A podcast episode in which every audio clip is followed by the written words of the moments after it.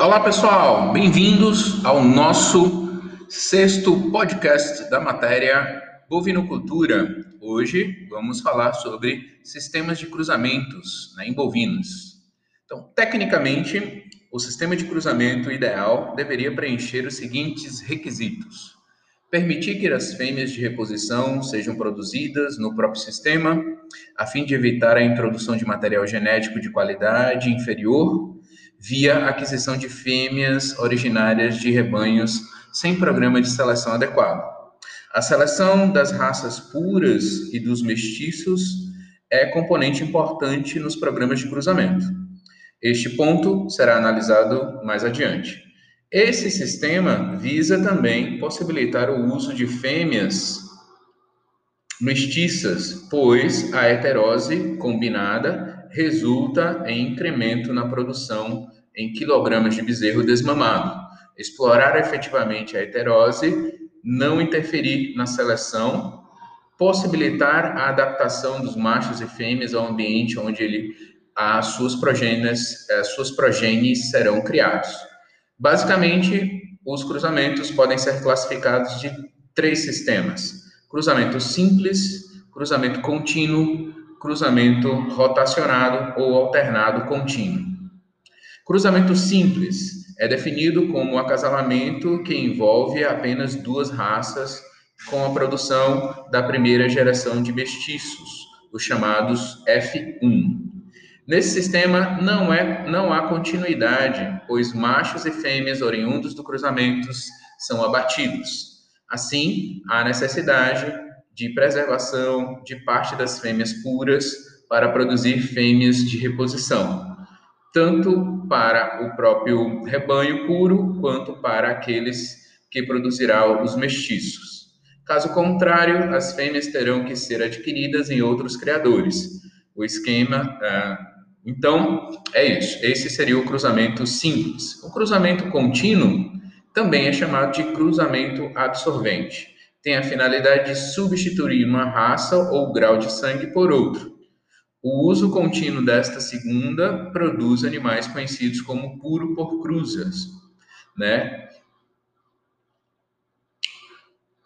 É importante, porém, que as raças sejam semelhantes em algumas características, como o tamanho corporal, produção de leite, é, por razões que serão discutidas adiante, que relacionam com a adequação do genótipo ao ambiente geral ok?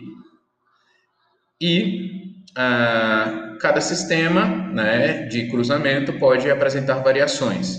O mais importante serão discutidos mais à frente. Né? A dificuldade de se implementar um bom programa de inseminação artificial em muitas propriedades induz a estratégia que possibilitem o uso da monta natural, certo?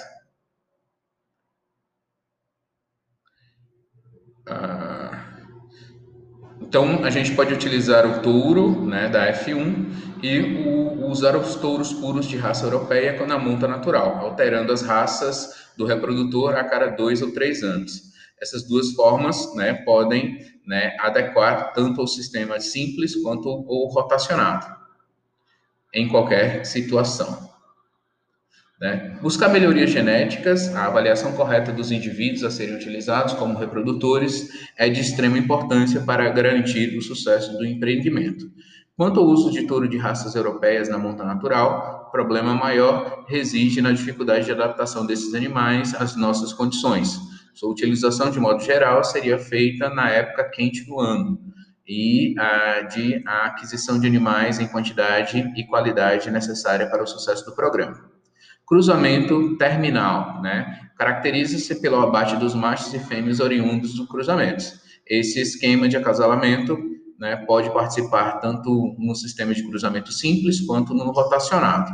O primeiro caso, né, todos os da F1 seriam abatidos. No, ao passo que no segundo, do rotacionado, as fêmeas mais novas seriam mantidas no sistema rotacionado, né, sendo as outras acasaladas com touro terminal. Esse último produto seria todos abatidos. O objetivo deste tipo de cruzamento é utilizar as vantagens do rápido crescimento e da baixa taxa de conversão, pois os cruzamentos terminais utilizam normalmente como touros terminais animais de raças de grande porte. Formação de populações compostas entre tipos de cruzamentos podem envolver duas ou três mais raças, né? Após a formação da raça Santa Gertrudes, né, esse tipo de cruzamento expandiu-se mantendo sempre a mesma linha. Começou com um cruzamento rotacional, a partir dele determinou o grau de sangue, normalmente 5 oitavos europeu, 3 oitavos zebu.